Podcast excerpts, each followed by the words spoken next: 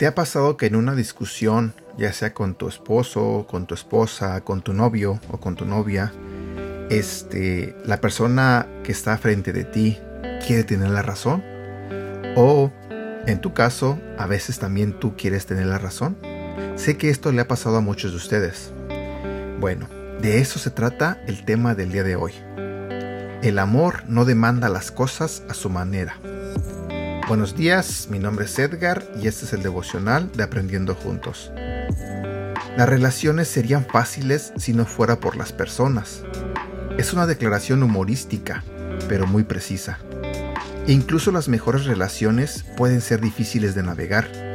Después de todo, somos personas imperfectas tratando de coexistir.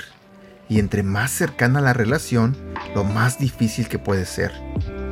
Todos tenemos nuestras maneras, nuestros hábitos y peculiaridades. Nuestro modo es el cómo, cuándo o por qué hacemos las cosas o pensamos que deben ser hechas. La mayoría de matrimonios tienen un desacuerdo con respecto a cómo debe colgarse el papel higiénico, cómo deben ser dobladas las toallas y las camisetas, la disciplina de los hijos, la temperatura del termostato. Los hijos ciertamente tienen sus modos y usualmente es diferente al nuestro. Nos gusta nuestro modo. A menudo creemos que mi modo es el modo correcto y tu modo no lo es. Cuando tu modo se cruza con el mío, seguido hay conflicto y fricción. Esta encrucijada nos presenta una oportunidad. La oportunidad de practicar amar ocurre en la intersección de tu modo y el de los demás, en esta intersección de modos, en 1 Corintios capítulo 13 versículo 5 nos recuerda, el amor no se comporta con rudeza. Te lo diré nuevamente, el amor no se comporta con rudeza. Cuando seguimos y concordamos con el modo de Dios, nuestro modo pierde poder sobre nosotros.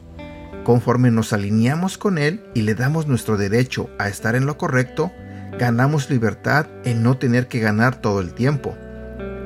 El amor escoge dar la gloria a Dios en lugar de ser impulsados en tener la última palabra o estar en lo correcto.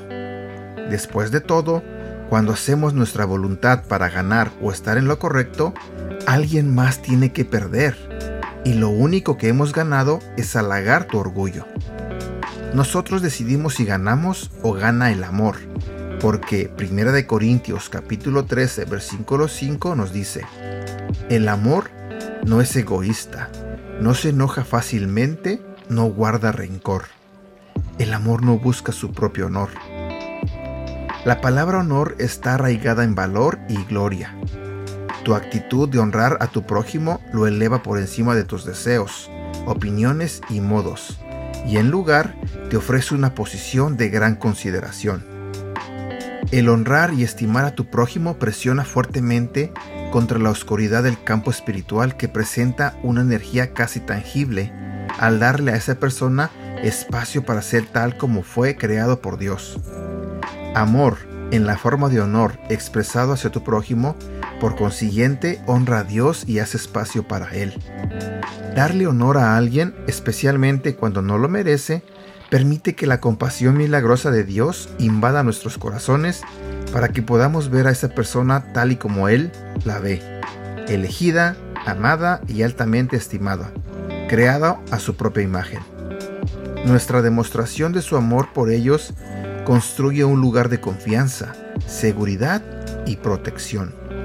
Cuando entendemos y aceptamos el valor inmenso que Dios nos ha dado, entonces tenemos la capacidad y voluntad de honrar a los demás por su fortaleza, no importa lo difíciles que sean. La Biblia nos dice en Romanos capítulo 15 versículo 7, por eso es necesario que se acepten unos a otros tal como son, así como Cristo los aceptó a ustedes.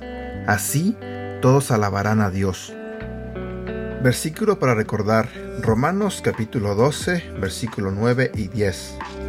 El amor debe ser sincero, aborrezcan el mal, aférrense al bien, ámense los unos a los otros con amor fraternal, respetándose y honrándose mutuamente. También quiero compartir contigo a este otro versículo que se encuentra en Filipenses capítulo 2 versículo del 1 al 4. Por tanto, si sienten algún estímulo en su unión con Cristo, algún consuelo en su amor, algún compañerismo en el Espíritu, algún afecto entrañable, llénenme de alegría teniendo un mismo parecer, un mismo amor, unidos en alma y en pensamiento. No hagan nada por egoísmo o vanidad, más bien, con humildad consideren a los demás como superiores a ustedes mismos. Cada uno debe velar no solo por sus propios intereses, sino también por los intereses de los demás. Y hemos llegado al final de este devocional. Espero que te haya gustado. No olvides compartirlo y nos vemos mañana. Deseo de todo corazón que tengas un bonito día y que Dios te bendiga.